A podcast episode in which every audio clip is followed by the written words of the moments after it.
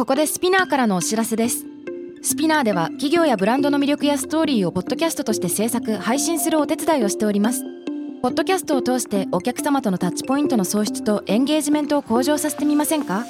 お問い合わせは概要欄の URL かスピナー .com のスピナーブランデッドポッドキャストからお願いします。 SPINEAR.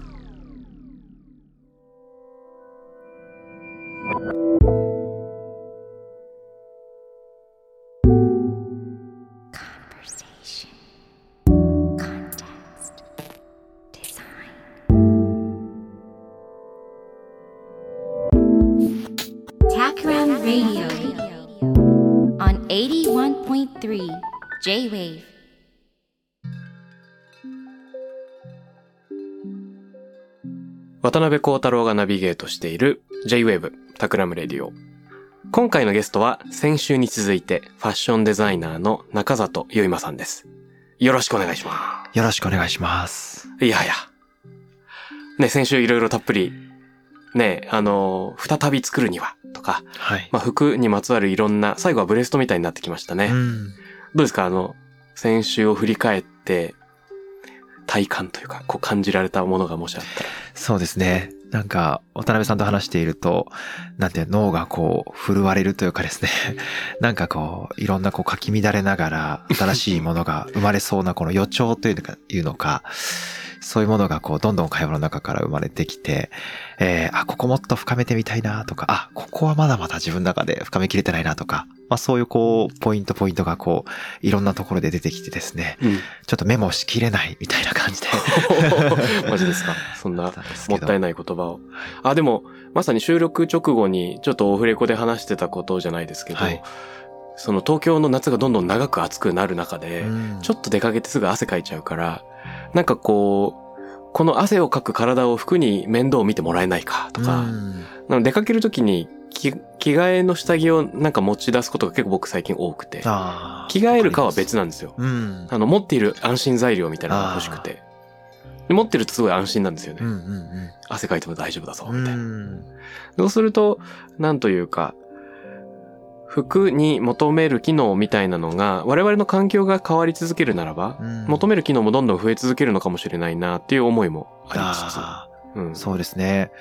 いや、日々この環境が変わっていて、うん。で、服のき求められる機能が変化しているって、これすごく面白いなと思っていて、うん。まあ、この機能の追求ってどこまで行くんだろうなと思ったりして、確かに確か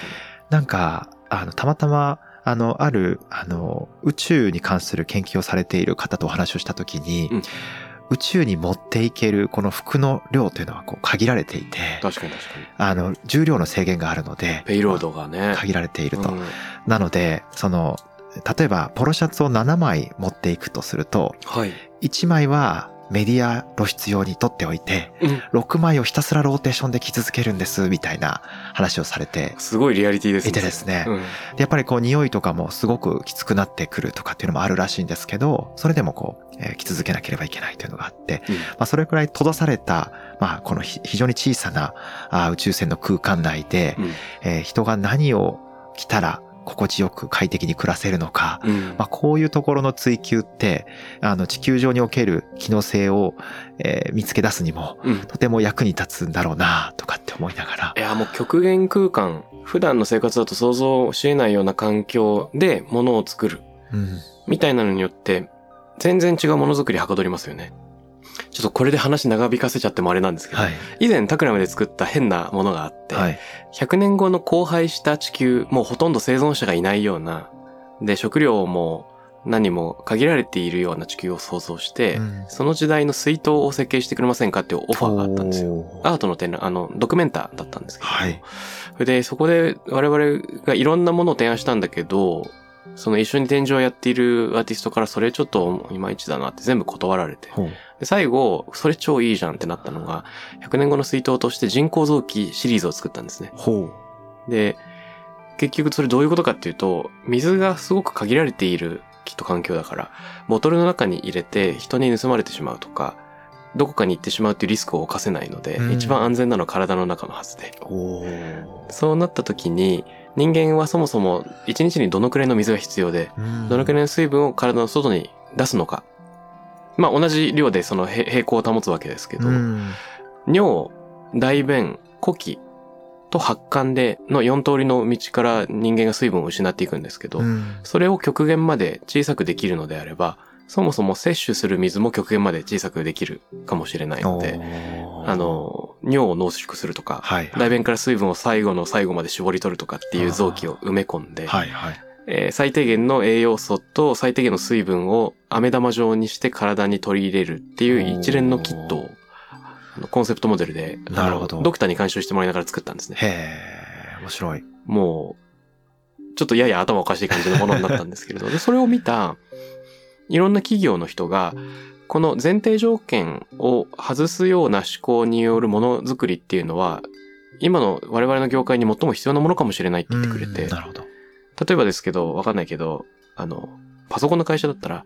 水筒と言われて人工臓器が返ってくるような、うんそんな形で、もしパソコンと言われたら何を作りますかっていうふうに、例えばメーカーの人が、新新しい仕事のオファーをくれるっていうような展開があったんですね。だから極限状態のものづくりによって、いろんな思考が活性化するっていうのは、やっぱり作り手だけの問題ではなく、あいろんな人にあ新たな、その妄想の種をまくことにつながるのかもしれないと思いました。なるほど。うん面白い。いや、今のお話を聞いていて、なんか衣服で、まあ、おあの、置き換えた話をすると、うんやっぱり衣服ってこう身体の、まあ、拡張した部分だとすると、はい。その、どう身体を拡張していくか、まあ、これは機能を考える上でも大事な視点で、で、それずっと考えているといつしか、いや、この、それこそ医療って、まあ、衣服の医療じゃなくて、こう、あの、メディカルの方の医療うん。をみたいな、まあそういった部分にどんどんどんどん近づいていくなという気がしたりしていて、究極はもう身体を直接デザインしていくような、うん。まあそういった部分に入っていくんじゃないかとか、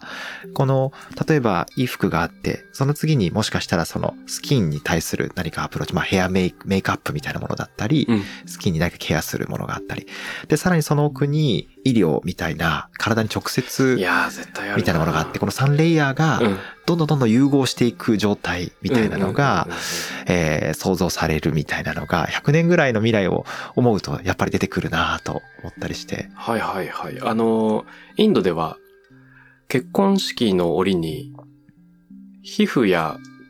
えーお家の壁にターメリックを塗ることがあるらしいんですけど、あこれは多分儀式的な意味の他に結構実用的な抗菌効果もあったかもしれず、うんもしくはエジプトの、あの、クレオパトラのアイシャドウが異様に濃いのも、あの、ハエを避けるためだったっていう話がありますが、その、メイキャップのようなもの、一見すごく装飾的によるようなものも、何か裏に合理的な背景みたいなものがあることも。あで、これあの、コスメティックって英語で言うと思うんですけれども、このコスメの語源は、えっと、ギリギリシャ語のコスモスと通じてるらしくて、はい。宇宙とか秩序っていう意味ですよね。はい、はい、はいだか。らそのコスメティクスというのは、単に美をまとうとか装飾するっていうことを超えた、秩序を体に取り入れる、うん。うん、みたいなところに通じてるみたい。ああ、うん面白いですね。なんかあの、生物多様性を研究されている五花光一先生という方と話をしていたときに、うんあの、ダニを研究されていて、その五花光一さんが。ふむふむ。で、そのダニは非常にこう、体が小さいので、重力の影響を受けないで済むために。何かこう体に装飾性みたいなものを進化させられたみたいな話をされていたのがすごく面白くて、うん。その、そういうこう重力という制約がなくなっていった時に、うんこう生物がそ装飾的なものを進化させるみたいなのが生まれてくるって。まあ、なのでその宇宙に行って重力がなくなってきた時に、うん地球上における機能の進化だけじゃない、それこそその装飾性をどんどんどんどんこう、まあ重力の影響を受けないから大きく装飾をこうまとうことができるとか、うん。そういう風にこう発展していくみたいなあ世界ってすごく面白いなと思ったりして、うん。あの、ね、装飾って直接的には機能性がなかったりとか、その生命を維持するためには必要なかったりするんですけど、でもその生きていく上に、それこそダサくては嫌だとか、うんかっこいいものを着たい。で、こういうこう根源的な欲求があるとしたら、装飾性をこう発展していく世界みたいなのも あり得る気がしたりして。いやー絶対ありますよね。うん。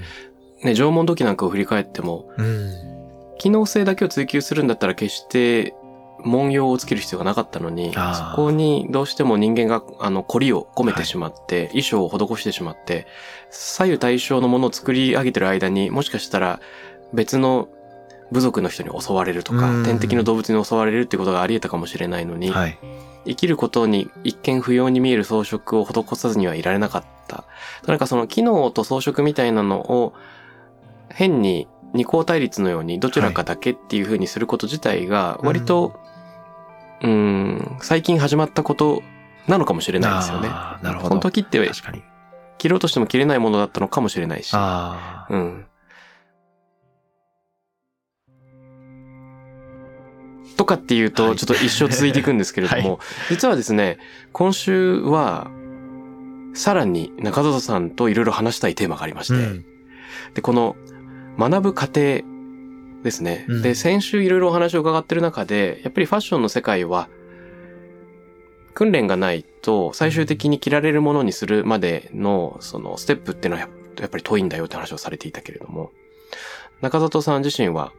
ベルギーのアントワープはい。でファッションを学ばれていて、で、ここでのその教育プログラムは、なかなかすごいものがあるっていう噂を聞聞くんですけれども、うんその辺を手がかりにですね、はい。ファッションデザインとか、うんまたはアイデンティティ、その一人一人の作り手のアイデンティティっていうものについていろいろ話してみたいなと思ってるんですけど。はい。ぜひぜひ。うん。そうですね。あの、私は高校を、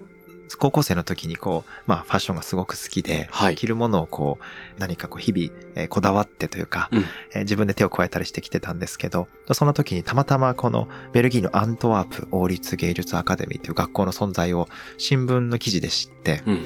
で、そこに出ていたその学生の作った服が、凄まじいデザインというか、見たこともない形をしていて、はい。なんだこれはと思ってですね。で、これが生まれる背景、これが教育によって生まれてきたその背景をぜひ知りたいとうん思って、うん。で、飛び込んでいったというのが入り口なんですけど、で、その実際に、まあ、なんとか、こう、学校に入ることができて、うん。で一番最初の課題、今でも忘れんない、あの、最初の課題が、はい。突然そのデザインのノウハウとか教えてくれるのかと思ったら、あなたにとってスカートとは何かというのをうん。考えてきなさいというお題を渡されて、あなたにとってスカートとは何かって、なんか、どう始めていいのか全くわからない問いですね。本当に何の知識もない、えー自分に突然その問いが突きつけられて、はい。本当に右にも左にも身動きできなくなったみたいな、うん。えー思い出があってですね。で、そのスカートとは何かを考えるためには、まずはスカートを一から勉強する必要があって、歴史を学ぶとか、もしくは現代においてスカートとはどんな存在なのかとか、うんそんなことをこう複合的に自分でまあリサーチをしていって、で、まあそういったものをこう学校に、まあ先生にこう見せに行くんですよね。はい。で、そうすると、もう何年も同じ課題をえー出し続けている先生から、うん。ふむふむと。まあでもそれは入り口としてみんなが調べるところだよね、と。うん。だけれども、あなたにとってのスカートという答えがまだないわよね、というふうに言われて、また突き返されて。で、スカートとは何かという答えがなかなか出せない状態で、ぐるぐるぐるぐるえー考え続けるみたいな、それ何週間にも及ぶんですか？そうですね。えー数ヶ月それをまずやるみたいなのがあって、本当に。この、なんて言うんでしょうね、えーなぜなのかとか、うんどうしてそれを思いついたのかということをどんどんどんどん聞かれる。うん何かをこう受け取るんじゃなくて、むしろこっちからいろんなものをこう、えー発信しなくてはいけない。うんえーそういう状況に放り込まれるという。うんでその中で自分なりの哲学というか考え方を、えー相手に伝えていくとか、えーアウトプットしていくみたいなことを、まあ、訓練していくんですね。で、まあ別にそれに答えはなくてですね、はいとにかく自分がこれだと思ったものを信じて、えーそしてそれを形にして具現化する。うん。で、それを、えープレゼンテーションして他者に伝えていくみたいなことをひたすらトレーニングしていくと。で、それが、あの、スカートから入って、ジャケットとか、襟と袖、あなたにとって襟と袖は何かとかですね、そういう問いがどんどん、えー進んでいって、でそれが一番最初の 1年間でやることなんですけど。辛いですね。え、ちなみに中里さんにとってのスカートとは？いやー、それはあの当時、今思うと何も答えが出せないままですね。うん。非常にその成績が悪かったんです。なかなかこう、形にできない。えー自分がな、思いを、こう、形にできないどころか、何もその相手に伝えられないとかですね。うん。もどかしいもやもやした状態で、うん1年目が終わったという感じあの、だったんですけど。とはいえ毎週刻むわけでしょ？はい。何を対話してたんですか？なので、本当にあの、学校に行けなくなってしまうみたいな感じで、ああ、今週も行けないな、みたいな感じで、えー家でこうひたすら考え込むみたいな感じ。もしくは、えークラスメートとちょっと対話をして、うん。いや、今こう考えてるんだけどどう思う？とかですね。うん。で、まあ世界中から集まっている、いろいろ多様なそのバックグラウンドを持った学生と、まあディスカッションが非常に起きていくというのが面白くて、はい。えー自分はこう思うんだけどどうかなとか、うんあ、そんな考えするんだとか、まあこういう、なんていうか、これも日常の風景として、いろんなディスカッションが、まあ日々起きていくみたいのがあって、うん。他の学生で自分にとってのスカート、全然、あの、聞いたことないような価値観を打ち出してる人っていましたか？いやー、ちょっともう、あの、記憶にない記憶にないですけど、でも、とにかく全然違うものが出てくるし、うんあの、一つ一つ、え、これがスカートなのとか、もう体全部を覆ってしまうようなスカートとか、バンバン出てくるんですよね。で、それぞれの何か考えがあって、それがプレゼンテーションされていて、で、それのその伝え方も本当にそれぞれで、うん。うん人によっては、何かこう、歌を歌いながら自分のスカートをプレゼンテーションする人もいれば、ええ面白い。自分もやっぱなかなかこう言語にハンディがあって、うん英語が使えなかったのもあって、できるだけ事前にその文章を書いたり、もしくはビジュアルを使ったり、いろんなこう、あの言語に頼らないうん。コミュニケーションでうん。自分の考えを伝えるとか、そんな風にして何とかして伝えようと試みたんですけど、なかなかその思うようにですね、うん。いかなかった1年目みたいのがありました。なるほど。この、先ほどおっしゃったのは、学ぶっていう時に一見何か教科書から吸収するとか先生の言葉を吸収するっていう直感的には思いますが、自ら発信し続けることで学んでいくっていうのがあって、これ、あの、なんか、学海外にね、留学して何かを吸収しようと思った時にちょっとびっくりしたと思ったんですけど、うん。その状況とどう向き合ったんですか？ああ、本当そうですね。やっぱり最初、あの、本当に入試の試験の時からうん、全然予想外な状況が起きて、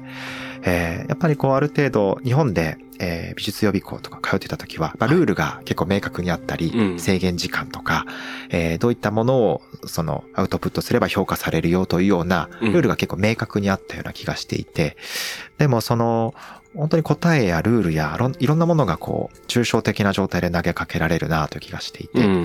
で制限時間とか始まりの合図も入試の時にこうなくて、へなんかみんなわらわらとこう教室に集まってきて、おもむろに自分のカバンの中から、えー紙やペンやた取り出して、うん。で教室の真ん中に石膏像みたいなものが置かれていて、まあそれをこう、なんかこう書き始めるみたいのがあって、指示はない指示はない。で、みんな持ってくる紙のサイズもバラバラで。本当にこう A0 サイズ巨大な紙に書いてる人もいれば、小さな小さなこう紙のか切れ端みたいなものに石膏像を書いている。もしくはこの石膏像のこのひびを描いてる人もいれば、石膏像がある空間を描いてる人もいるとか、全然ちょっとこう周りを見渡すと、一人として同じものをこうやってる人がいなくて、で、そういう空間に投げ込まれた時に果たして自分は何をしたらいいんだろうか、うん。ってえ問われるような感じがして、うん。で、それこそその自分なりの答えを、その石膏像というお題に対してえ出さなければならぬ、みたいなうん。ように自然とななっていく。で、その時は、なんか、たまたまこう持っていた黒い絵の具を水に溶かした液体がなぜかカバンにたその時持っていて、はい。で、それを何かこう、何かシュッシュッとこう、スプレーのようにこう、あの、ノズルがついてるものだったんですけど、うんうん。それでこう、えー絵を描いていったりとか、あと出入りが自由だったので、えー花屋さんに行って、花を買ってきて。その花びらをコラージュのようにして、その石膏像を描いてみたりとか、なんかそんな風にして、あ、要はここには何かこう、ルールとか答えというよりかは自分なりのお向き合い方が試されてるんだなということが分かり、まあそれなりにその時思うことを形にするみたいなのがあって、これは結構そのずっと4年間あの通底してあったなと思っていて、うん。なので、とにかく、う自分なりの答えを、えー磨き上げて、そしてそれをアウトプットして世の中にこう出す。で、まあ何かそこからリアクションがあったら、まあそれを受けてまた出すみたいな、こんなような掛け合いみたいなものが、まあ4年間、えー学校と自分との間で行われていくみたいな、うん。そんなもので、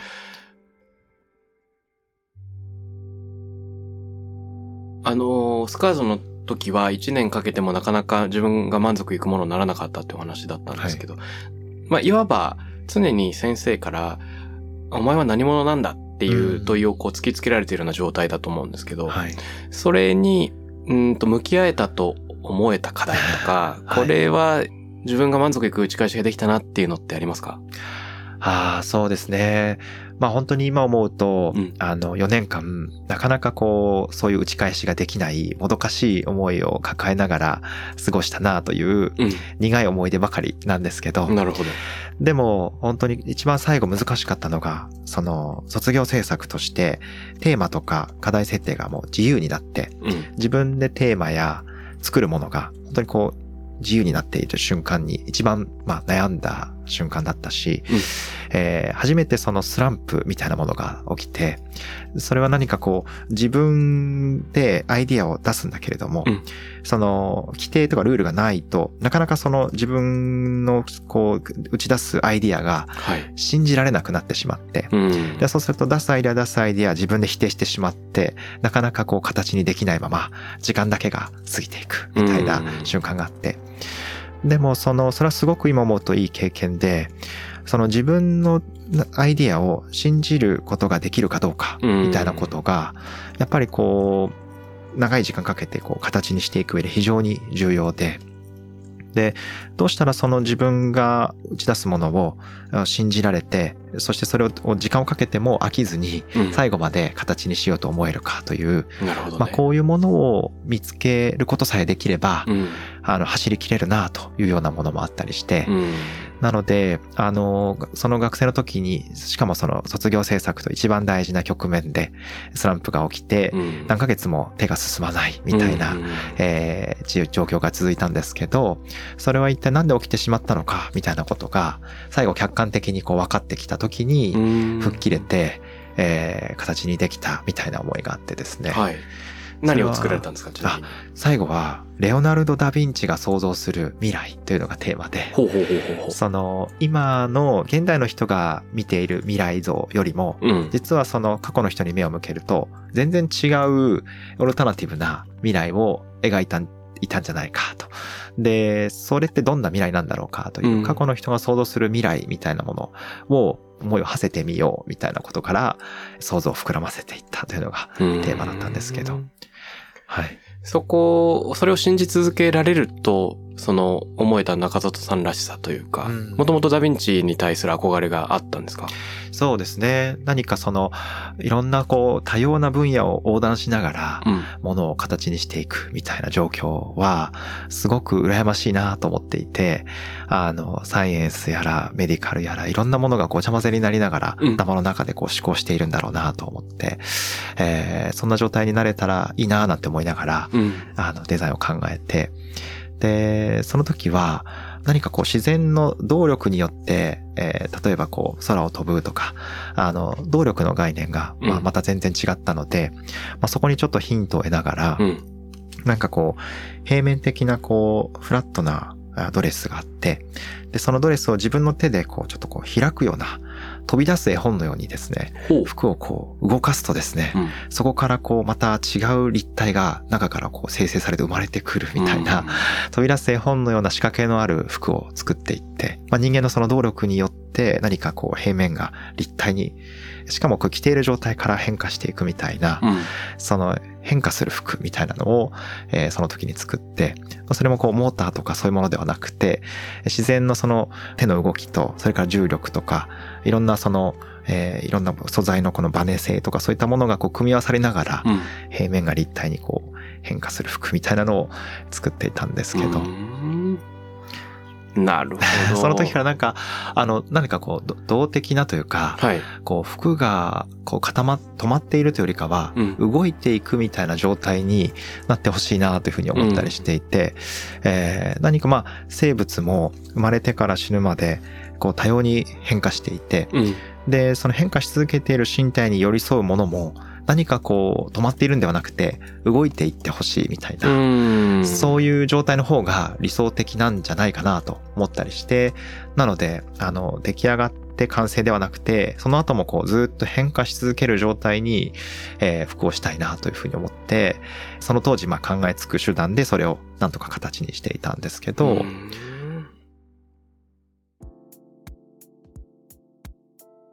ファッションを学ぶ場所って、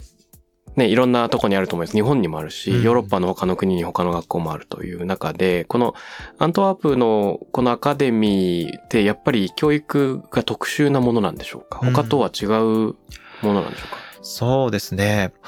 なんて言うんでしょう。特に、まあ、日本と比較すると、割とこの作ること、えーそれこそその第二次世界大戦後に服が足りなくて、うんえー服を身近に作るみたいなところから始まって、それがこう教育として広がっていったというようなうん。流れのある日本の状態と、はい。一方で、まあ、ヨーロッパの場合は、まあ、そのデザインを生み出すその根幹というか、哲学的な部分だったりとか、えーそのデデザイナーという職種の人がどうやって、えー他にない、えーデザイン、もしくはその他のデザイナーとの差別化というか違いをうんどのようにこう作り出していくかとか、デザイナーという立場、たあの、職業をいかにこう、えー深掘りしていくかというか、まあそういったところにこの、えー教育が重きが置かれているのかなと思っていて、まあそういうところで、あの、教育のスタート地点が少し違うのかなと思ったりするんですけども。なるほどです。そうなんですね。この特殊な教育環境というか特徴がある場でフはい。ァッション学ばれて、えーやっぱり自分自身と向き合い続ける、フファッションと切り口で向き合い続けるって体験だったと思うんですが、卒業制作まで終えて、はい今振り返ってみると、うんなんて言うんでしょうか。これは貫いてきたのかもしれないなっていう、その一つのテーマみたいなものって見出せますか？はあ、なんでしょうね。なかなか、うーん、一つを言うの難しいんですけど、でもその、一つ、まあ、その、そのプログラムの中で、えー結果がやっぱり全てなんですよね。なので、その道中は、まあ、どのようにプロセスを踏んでも、うんまあ、ある意味、こう、許容されるようなところがあって。で、そのアウトプット、最終課題を作るとこのプロセスはその自分、自由に設計してよいと。で、そうすると、みんなこう、世界中から来ているし、それこそその、まあ、家庭環境や、うん。うんえー過ごしてきたアイデンティティというか、そのいろんな見てきたものが全く違う。そうすると、そのものを形に出すプロセスもみんな多様に違うんですよね。はいでそれが本当に面白くて、まあ、それこそその自由に、例えば、金銭的にこう余裕のある人は、まあ、それをこう、まあ、駆使してというか、うん。形にししていくように、まあ、手段を選んでいくし、どういう手段なんですか、それは？え例えば、えーそれこそプロフェッショナルな、うん。えーテーラーを自分でこう雇って、で、それを自分の近くに住まわせて、そして自分の、そしてその自分のお課題をうん、えー作ってもらい、うん。まあとにかくデザインに専念する。で、作りは誰か任せるというような形で、えー服を作っていくという手段を選ぶ人もいるし、うん。えーまあそ、そういうこう金銭的な余裕がない場合は、例えばその余裕がある学生から少し生地を分けてもらって、うんうん。素材を分けてもらって、そこに自分でこう手で、えー絵を描いて、見たこともないようなテキスタイルを作り出して、それで勝負をするという人もいたりとか、で、そういうこう多様なソリューションをみんなそれぞれ、えー考えて出してくるという状況がすごく面白くて、うん。あの、別にそのお金があるかないかとか、え経験があるかないかとか、そういうことは関係なく、とにかく持てるものをすべてつぎ込んで作る。で、それで何が出てくるかということが、うんまあ、一律にこう、えー比較されて評価されていく。で、そんな中で自分じゃあ何があるんだろうと思った時に、はあ、何もないなと思って。で、たまたまあ夏休みにですね、日本にこう帰った時に、素材をちょっと探してみようと思って、まあ非常にこう課題を作る上では自分で制作費を捻出しなくてはいけなくて、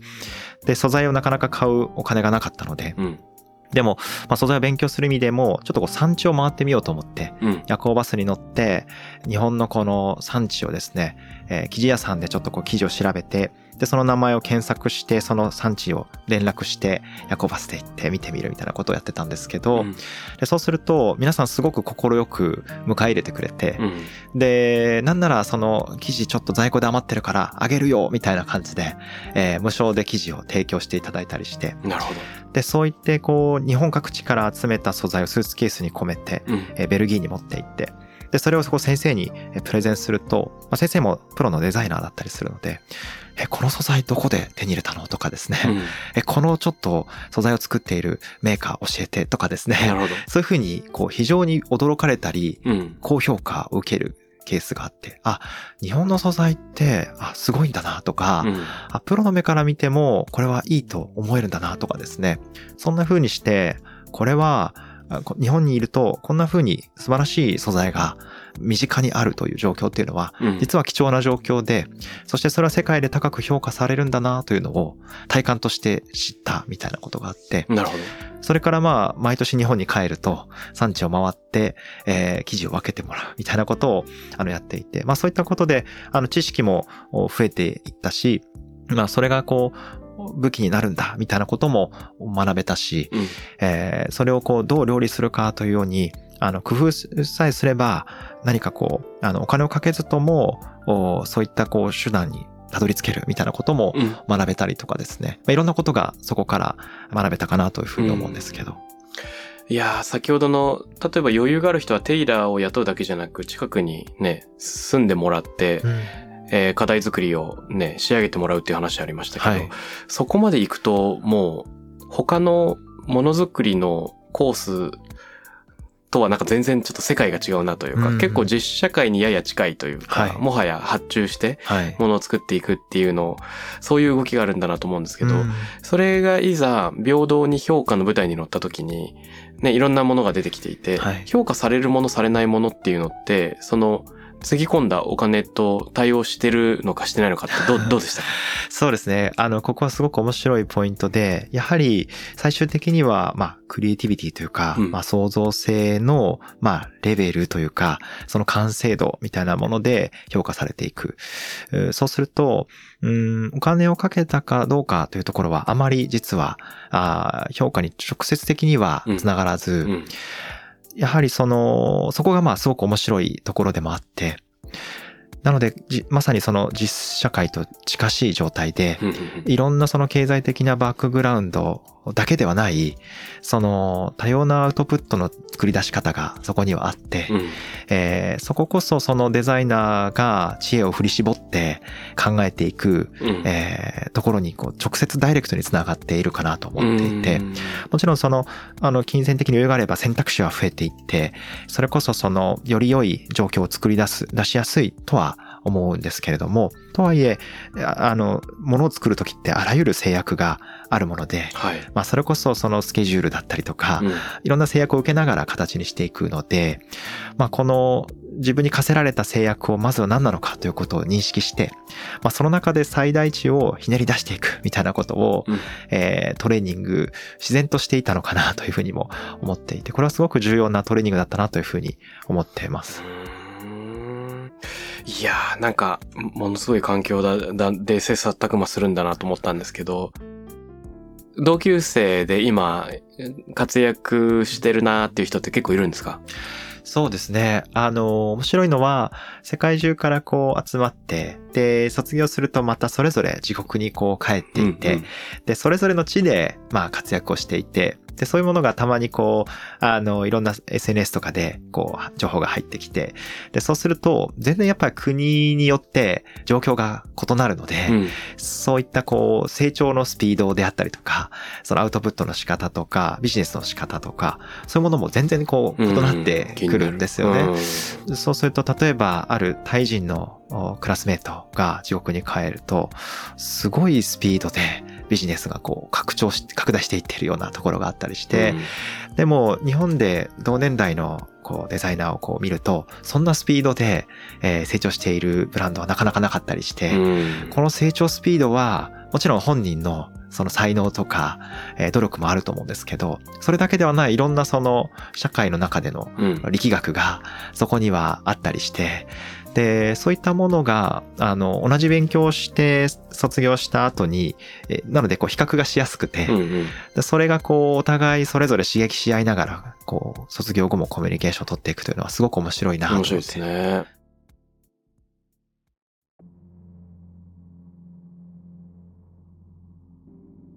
ちょっと話がクリッと変わるんですけど、もし中里さん自身が、うん、日本でファッションのその、ね、コースをう、んそのアカデミーみたいな形で やるとしたら、はい。どんな、どんな課題とかどんなコースになりそうですか？そうですね。あの、やっぱりこの、なんでしょうね。振り返って思うのは、このインプット、アウトプットを繰り返していきながらうん問いを、まあ、先生からこう、ぶつけられるとうん。いう状況に、もう一つ、その非常にプレッシャーを受ける、学校からこううん受けていく。ある意味こう大きな強いプレッシャーのある環境下うん。の中で、インプット、アウトプットをこう繰り返しながら、うん。えー、切磋琢磨していくというような状況があって、で、このプレッシャーの作り方が非常に上手だなというふうに思うんですね。うん。で、ここはでも、そのプレッシャーがいい形で機能する。ここはあの、個人差もあるし、えー国やその、環境によっても、変わってくるのかなと思ったりして、このプレッシャーのボリュームの付け方みたいなのは、うんまあ今の時代や環境に合った届け方みたいのがうんあるんだろうなというふうに思ったりはするんですけども、なので、まあ、あの、ある程度の、えープレッシャーのある環境下で、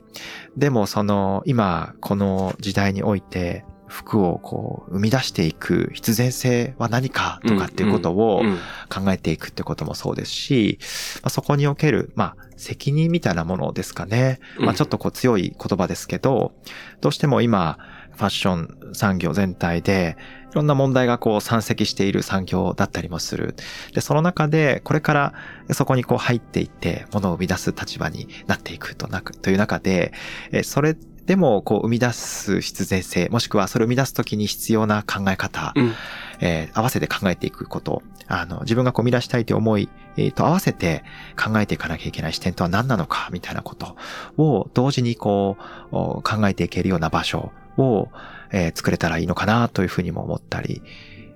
するんですけどね。なるほどね。いやー、そうですよね。そのまさに、先週、ケニア出張の話もしてくださいましたけど、はいその世界中の服のその行く末じゃないけど、はいもう着られなくなった服がゴミの山になってしまっているっていう場うん。があるような、まあそれを知ってしまっているような中で、それでもなお作るっていうのはどういうことなのかっていうのは、む、向き合い続けなきゃいけない。はい。なので、その自分自身の内側、アイデンティティに向き合うということと、社会に向き合うということを両方やらなきゃいけないという意味では、アカデミーで受けるプレッシャーがさらになんか二重になるような感じなのかもしれないですね。そうかもしれないですね。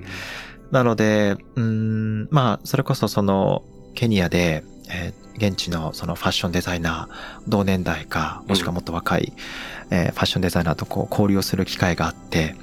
で、皆さんその、えー古着をこう着ることが、はい。まあ、割とこう当たり前というか日常の風景で、うん新これまでこう生きてきた中で新品の服を着た回数よりもやっぱりこう古着を着ている機機会の方が多いというふうに言っていて、でそうするとそのクリエーションの発想のそのスタート地点はこの目の前にある大量の古着をどう再利用していくかということがスタート地点になっていくっていうような話をされていて、うん。日本だと、やっぱりこう、まあ、その古着を再生していくってことも選択肢として今増えてきてはいるけれども、うん。やっぱり新品の布を買ってきて服を作るというの、ここがスタート地点になる人の方が多いような気がしていて、うん。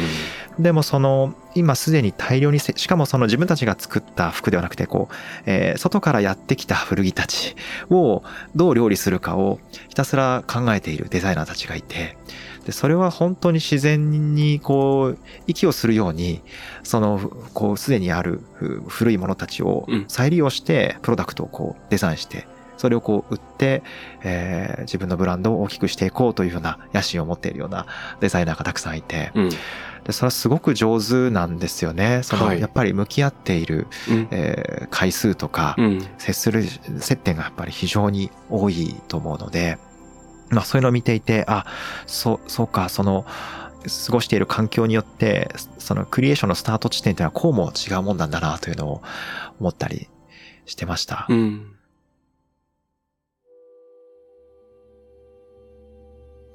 あの、ちょっとややこしい問いになっちゃうかもわからないんですが、えー社会的に果たさなきゃいけない責任みたいなものがあって、で、今、えー世の中で気をつけなきゃいけないものっていうのは、ある種、チェックリストのように、あの、列挙することもできるかもしれない。はい。で、そのチェックリストを満たしていくだけでは必ずしもいいものはできないじゃないですか。で、その人のが心を躍らせるとか、ぜひ触ってみたい、着てみたいって思わせるようなものと、そのやらなきゃいけないことの間にはなんかどうしてもギャップがあって、なんだろうな、その要件を満たすことではない、うん。なんかこう、作りたいものの爆発とか、はい。まあ表現をここまで際立たせたらというのは、もしかしたらそのチェックリストと別のところにもあり得るのかもしれず、あー結構そこのせめぎ合いはもしかしたら存在するのではと想像するんですけど、そうですいね。かがですか？いや、ここすごく大事なポイントで、うんあの、このまさにチェックリストというのが、うん。えー一律にそのファッションデザインと言っても、うんいろんな多様なあり方があるにもかかわらず、これが一律にチェックリストをぶつけてしまうと、ものによっては作れなくなってしまうものがあったりして、うん。例えばその本当に一点しか作らないようなアートピースのようなうん。服もあれば、本当に何万着と同じデザインがこう社会に広がっていくものもあって、はい。これが同じチェックリストで本当にいいんだろうか、みたいなこともあって、でもその、例えば、学生で、このチェックリストだけをインプットしてしまうと、どうしてももう手も足も出なくなってしまってうん作れなくなってしまうみたいな、まあそういう状態に陥ってしまっている人も目にしたりするんですよね。なのでそうするとちょっとこうチェックリストを下ろして、まずは何を表現したいかを考えていこうとか、で、もしくはこのチェックリスト全部を満たそうと思うと、本当にこう制限が強すぎてうん。作れなくなってしまうので、まあその中で一つでもいいから興味のあるもの、もしくはこれだったら自然と向き合ってこう考えていけるな、みたいなことを一個見つけてみるみたいな、うん。まあそこからそのクリエーションを広げていくみたいなこともすごく大事なことだったりして、あの、全部というよりかは自分のその普段興味あることと必ずなんかこうつながる何かこう社会課題だったり、はい。そういったこう、イシューみたいなものがつながる点っていうのを探していけば見つかる気がしていて、まあ、それが結構入り口となると、自然とその手が進むのかなというふうにも思ったりするんですけど。なるほどですね。うん、社会と向き合う、アイデンティティと向き合うという時に、それは個別に行われるというよりも、その自分のアイデンティティの中に社会との糸口が実は小さく見え隠れしてるんですかね。んうんそうですね。うんなるほど、なるほど。面白い。あとはその、大量にこの服を作っていく上で果たさなければいけない、まああ、責任っていうのもあると思うんですけど、一方でこの数が少ない方おになった時に、うん。おける果たさなければいけない責任も全然まだ種類が変わってくるって話もありますし、はい。あとはこの数が少ないからこそできる社会に与えられるインパクトというものもある気がしていて、うん。で、いつも思うのは、インスピレーションとして、えー広がっていく、社会の中でこう広がっていくみたいな、うんまあ、そういうあり方もすごく重要なんじゃないかなと思っていて、うん。やっぱり服ってこう、あの、サイズやそのデザインがぜいろいろこう多様なので、えーい服をデザインしてもなかなか着られる人が限られてしまったり、えーすると思うんですけど、でも何かそこに込められたその思いとかっていうものを服を通じて発信することで、うんそのインスピレーションは多くの人がある意味無限に受け取れるかもしれない。えーそう思うと、その数が少ないからといって社会に与えるインパクトが小さいとも限らなくて、いや、本当にそうですね。うん、思います。あの、小さいからこそ伝えられるっていうのは僕自身も仕事でよく感じることで、我々の場合は、そのスタートアップと一緒に仕事することも、大企業と仕事することもあるんですが、い、ろんな人から反響をもらうものってもちろん規模が大きい会社の仕事もあるんですね。うん波及効果が大きいっていう意味で。はい。でもめちゃくちゃちっちゃいところの仕事が話題になることもすごく多くて。うん例えば盛岡書店ってその一冊だけの本を売る書店、で6坪しか面積がないっていう時に、えー、それに携わってる人の人数っておのずと限られてくると、うん。森岡さん本人とそこで働いてる人、あまあ数名ですよね。だから存在としては非常に小さいんだけれども、でも本屋で一冊しか扱わないってどういうことなーのとか、うん、それはどういう場所なのっていうのは、やっぱりみんな気になるので、うん。海外から訪れる人がすごくやっぱり多いんですね。あで、そうなってくると、意外と国際的な訴求力を持っているんだなっていうのももちろんああるし、あとは、えっと、大きい組織だからこそできることもあるけど、小さいから、うんまあ、身動きが軽かったり、はい。新しい挑戦にすぐ踏み出せるっていうのもあって、例えば、あの、特区とか出島っていう考え方がありますけど、あ新しいことを行うときに大きい組織だとルールでがんじがらめになって動きづらくなることも多い。が、小さい組織だからこそ挑戦しやすいのであれば、あまあ、そこで試してみて、うんそこで社会と対話してみて、で面白いんだったらそれが別の組織でも試せるかもしれない。インスピレーションになるっていうのは十分あると思うんですうん確かにその特区とか出島っていう考え方いいですね。なんか私がいつもパリで発表しているものはもしかしたら特区とか出島みたいな。存在かもしれないなって今思ったりして、なるほど。あの、ある意味このオートクチュールって、まあ一点物なので、それをこう購入したりとか受け取ってくれる人の数が限られているから、だからこそ相手が見えるので、実験的にまだまだ多くの人に届けるリスクが大きいうん。実験的なものでも、相手が見えていれば届けられる可能性があったりとか、まあそんな形でその、まだ未完成なものを世の中にこう、旗を立てるようにうん出してみる。で、それによっていろんなリアクションや、あの、フィードバックやその、えーインスピレーションがま別の形でこう反応して広がっていったり、もしくはそこからこう声をかけてくれる人も生まれてきたりとか、なんかこう、トックや出島みたいなものをファッションの中でやると、こういうことみたいなのが、うん半年に一回こう出しているみたいな、そういうことかもしれないです。うん。なるほど。うん面白い。あの、何かと再現性、ビジネスの世界だと再現性が求められて、うんこれって本当に成功するのかとか、投資に見合った効果が得られるのかという、うんすぐに測れる結果が求められがちだけど、でも自分たちの人生はあくまでその一人だけの一回きりのもの。で、その n イコール1の小さくか弱いものの、なんて言うんでしょうか。小さな小石を池に放り込んだ時のその波紋の広がりでしか世の中は動かないところが、もある。これも、うんなんというか、直接比べられない、あの、二つがあると思うんですね。うん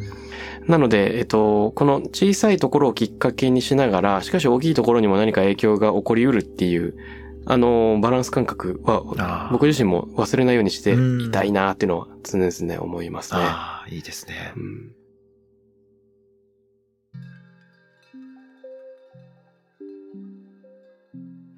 さあ、あいにく時間が迫ってきてしまいまして、はい。今日たくさんいろいろお話ししてきたんですが、実は、この番組では、あの、リスナーの方が、ハッシュタグ、タクラム813で、えー私たちの議論にこう参加してきてくれるようなところがありまして、うん中里さんからもし、リスナーの方への問いかけ、投げかけがあったら、あえーいただきたいんですね。一緒に考えたいこと、なんていうで。すね。あの、今日結構感じるとか、なんかそのキーワードがいくつかあったりして、はい。その服にこう、目に見えない部分というか、うん服を、まあ、目の前に置いた時に、もちろん記憶も目に見えないですし、うんもしくはその服がこう自分の目の前にたどり着くまでに経てきた、うんその経緯も目に見えなかったりする部分だったりして、うん。そのものの前後もしくはなんかこう中にある目に見えない部分を、まあ、可視化してみようということで、うん。例えば、その自分の大切な一着を目の前に置いたときに、そこにこう思い浮かぶものは一体何か、みたいな。それは何か楽しかった思い出なのか、えー何かわからないですけど、そこでこうもしかしたら作ったデザイナーのことを思い浮かべるのかもしれないですし、なるほど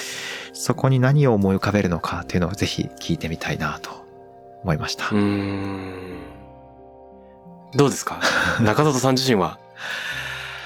そうですね。うん。なんだろうな自分もその、やっぱり、えー自分の着たい服とか、自分の作ったものもよもちろんよく着るんですけど、うんそれ以外にこう、知り合いのデザイナーから直接買わせてもらう服もあるし、もしくは、えー高校生の時に着ていた服、えー今でも持っていて、えーその時の思い出が服を通じてふわっと 蘇ったりとか、っていうのもあるし、あとはなんかこう古着屋さんで何気なく買った服も、うん。それは持ち主のこととかわからないんですけど、なんかきっとこういう人だったのかなとか、うん。想像してみる。というのも楽しかったりするし、うん割と自然とその、あの目に見えない部分に思いを馳せてたりするんですけど、うん。あえてやってみるっていうのも面白いのかなと思ったりして、どうですか？なんか渡辺さんの、こう、絶対にこれは捨てられない一着みたいのあったりしますか？ああ、いや、なんか、いろんな服が思い浮かぶんですけど、どの服も一つの記憶じゃないなってのは思いますね。あ例えば、ザ・イノウェブラザーズのアルパカのニット、ーうん。長袖で V ネックの、で、群青色みたいな色のやつがすごく好きで、よく着るんですね。うん冬になると。で、その、それを買った時はまだイノウェブラザーズの二人と知り合いじゃなかったんだけど、ああ、デンマーク大使館で彼らが展示会やった時に初めて挨拶して知り合いになったなーっていう思い出とか、えー旅行中に持って行って、まあ、飛行機で着てると一番気持ちいいんだよなとか、あ右肩についてるレザービットみたいなのがあるんですけど、うんそれが右だけ取れちゃってんだよなとか、あ あのーああのイベントで登壇した時に来たなとか、うんそういったなんか記憶のかけらかけらがその服の後ろにどんどん積もっているような、うんそんなイメージがありますね。一着一着にあるです。ね。うん。じゃあ割と結構服と対話してるというか、うん。向き合っているんでしょうね。渡なんかね同じ服ばっか着てるだけかもしれない。なるほど、なるほど。いやいや。いや、今日はね、最初は先週話したことの延長のブレストみたいな時間もあれば、なんというか、ちょっと妄想を膨らませる服の切り口もあれば、その後、アントワープ能率アカデミーで中戸さんが向き合っていたその自身との対話、そして、えー素材との出会いや疎通性のお話もあれば、えーそこから先に、えー教育とか、そのプレッシャー下で新しいものが生まれる。うんそして、小さいからこそ達成できる価値みたいなものがあるんじゃないかっていうところに話が、えー広がってきたと思います。で、おそらくそのオートクチュールという、必ずしもその大量に作らない、うん、中里さんだからこそ、最後のこういった話題にもつながってきたのかなというのも、同時にえー思いを馳せていました。あの、またぜひ、いろいろお話ししましょぜひぜひ。う。ね。今日はどうもありがとうございました。ありがとうございました。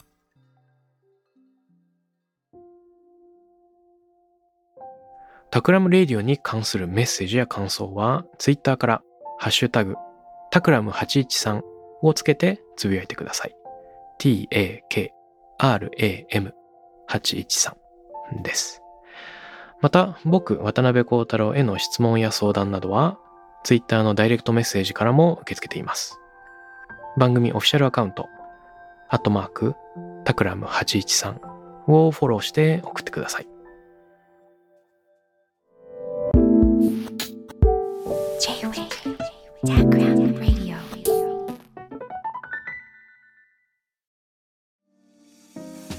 ここでスピナーからのお知らせです現在さまざまな企業のブランデッドポッドキャストを制作しているスピナーでは自社開発したポッドキャスト管理システム SonicBowl を用いたオリジナルのアンケートを実施しています。リスナーの属性データを可視化することで御社のニーズに合わせたコンテンツ制作が可能になります。